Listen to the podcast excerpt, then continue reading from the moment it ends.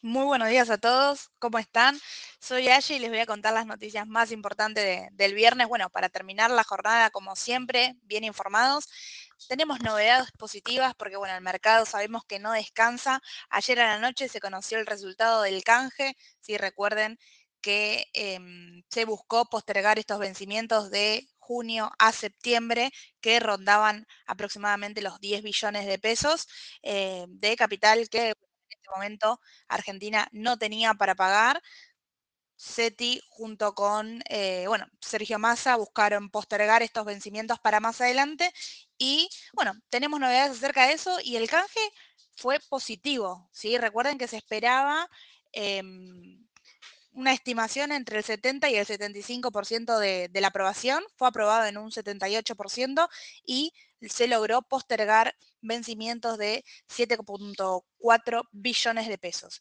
¿sí? Quedan 2 billones pendientes, pero SETI confirmó que lo va seguramente intentar postergar en futuras licitaciones, pero una, una aceptación de un 78%, bueno, es positivo teniendo en cuenta el, el, gran vencimiento que tenía en estos tres meses, ¿no? Fundamental, bueno, ver cómo se lo toma el mercado, ver cómo se le toman las acciones que vienen con una semana muy buena, el sector financiero, eh, sin esta confirmación, desde el día martes viene con un rally alcista y con mucho volumen, bueno, puntualmente Galicia destacándose entre, entre esas empresas y recuerden que es un sector también que tiene eh, el sector con mayor deuda, tanto en pesos como en dólares, así que una noticia así y que los eh, bancos hayan entrado en los canjes, bueno, podría ser tomado como, como, algo favorable y podría continuar este impulso alcista que tuvieron durante la semana.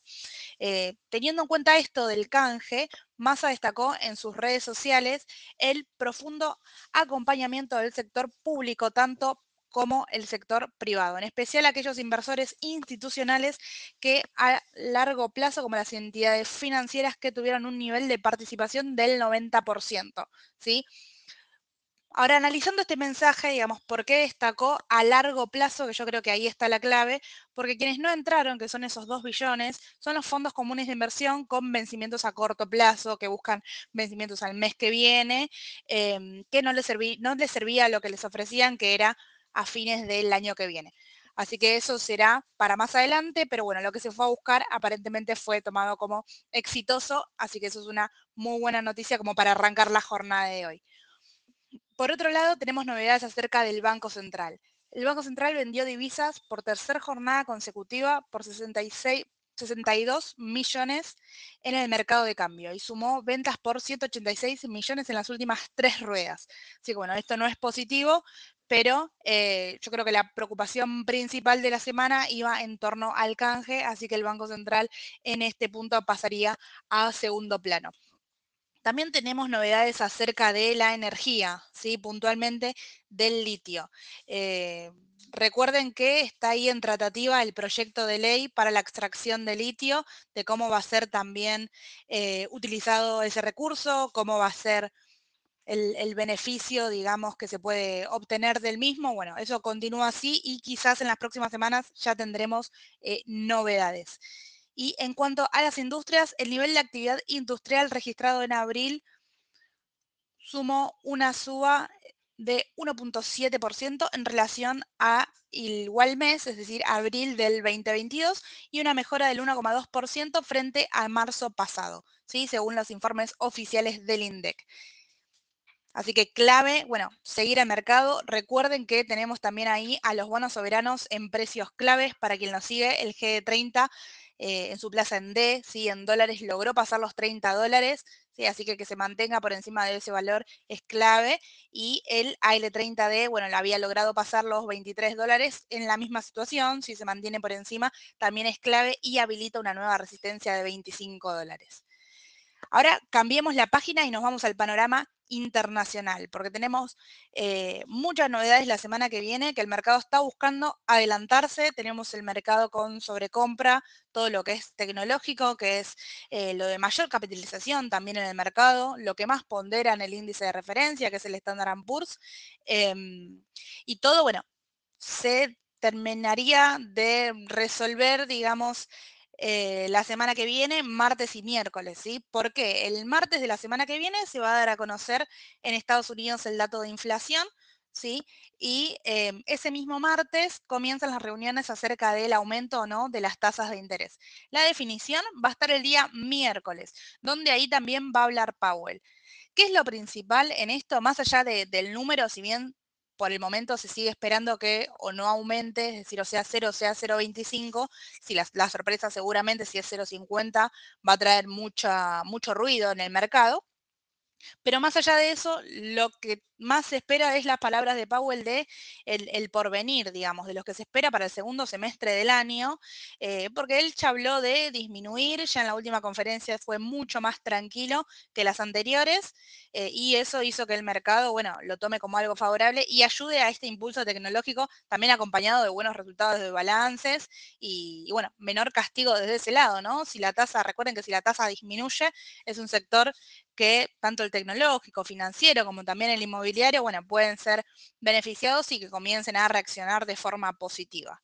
Em, en línea con esto, una noticia también destacada viene por parte de Europa. El Banco Central Europeo aumentó la tasa, eh, perdón, aumentaría la tasa la semana que viene también junto con Estados Unidos, pero ahí lo que se dejó trascender es que los analistas pronostican que recién hasta fines del año que viene ellos no dejarían de aumentar la tasa de interés, ya sea 0,25 o 0,50, no lo dejarían de aumentar hasta el año que viene, mediados, que eso, eh, bueno, no es una noticia muy positiva, digamos, para lo que es el mercado y el Banco Central Europeo, pero es importante también tener en cuenta que Europa comenzó después que Estados Unidos con esto de aumentar las tasas de interés de forma paulatina y lo analiza de una forma diferente. Así que tendría unos días, digamos, de, desfasaje, pero bueno, es importante porque viene de, de ahí. Por otro lado, también tenemos noticias acerca de los semiconductores. ¿sí? El Senado podría votar una medida de reducción, una medida reducida para impulsar la industria de los semiconductores en Estados Unidos durante esta próxima semana. ¿sí? Así que clave también eso. El proyecto de ley sería para em, entregarle capital a las empresas y que sea utilizado como bueno, crédito fiscal, ¿sí? puede ser eh, bueno, va a ser para diferentes financiamientos y que la industria pueda seguir creciendo. Estamos hablando de 52 mil millones de dólares que entregarían a empresas eh, y se verían beneficiadas. Ya en tres empresas muy destacadas que es Intel, Micron Technology y eh, Nvidia, sí, Nvidia como la principal líder del sector. acá un punto a destacar es que ya Intel, bueno, no es un proyecto que comienza ahora, es un proyecto ya desde, está vigente hace más de un año que todavía no se operó y el presidente de Intel ya esta demora mucho, mucho no le gusta. La financiación eh, es crítica, lo necesitan para seguir avanzando y creciendo los proyectos. Tiene un proyecto eh, junto con Oshio de 20 mil millones de dólares que lo pondría en pausa en el caso de que esto sea, sea votado en contra, digamos, en el Senado y no se avance con, la, con el ingreso del capital.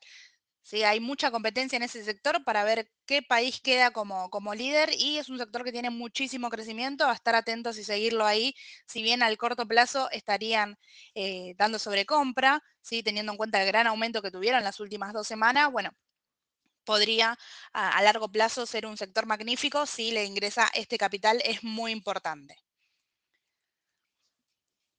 Pasando de, industria, nos vamos para los autos eléctricos y tenemos también novedades de Tesla, ¿sí? Para quien no está viendo el PRE, Tesla está subiendo más de un 6%, eh, después de que General Motors aumente un 4% también y dijeron que adaptarían el estándar norteamericano de enchufe de carga de los Tesla. Es una noticia positiva acerca de los autos eléctricos que hizo que la industria bueno, comience a aumentar un poco sus cotizaciones.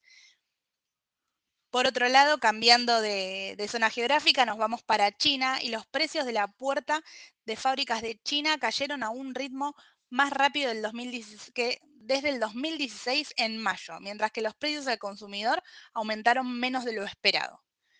En otras noticias, bueno, también seguimos siguiendo de cerca el tema del petróleo. Los precios de crudo comienzan en alza el viernes después de tener un día eh, mixto, vamos a decir, la, última semana. Rondan ahí nuevamente los 71 dólares. Recuerden que 73 tienen ahí una, una resistencia muy importante.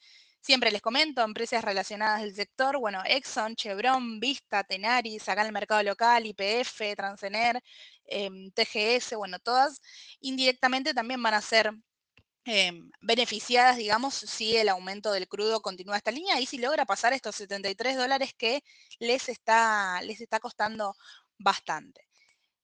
Para cerrar, les comento cómo está arrancando el mercado. El, el Standard Poor's en el pre está, está neutro, sí, lo mismo, lo mismo para el, para el QQQ y destacar también, bueno, el, el Dow Jones.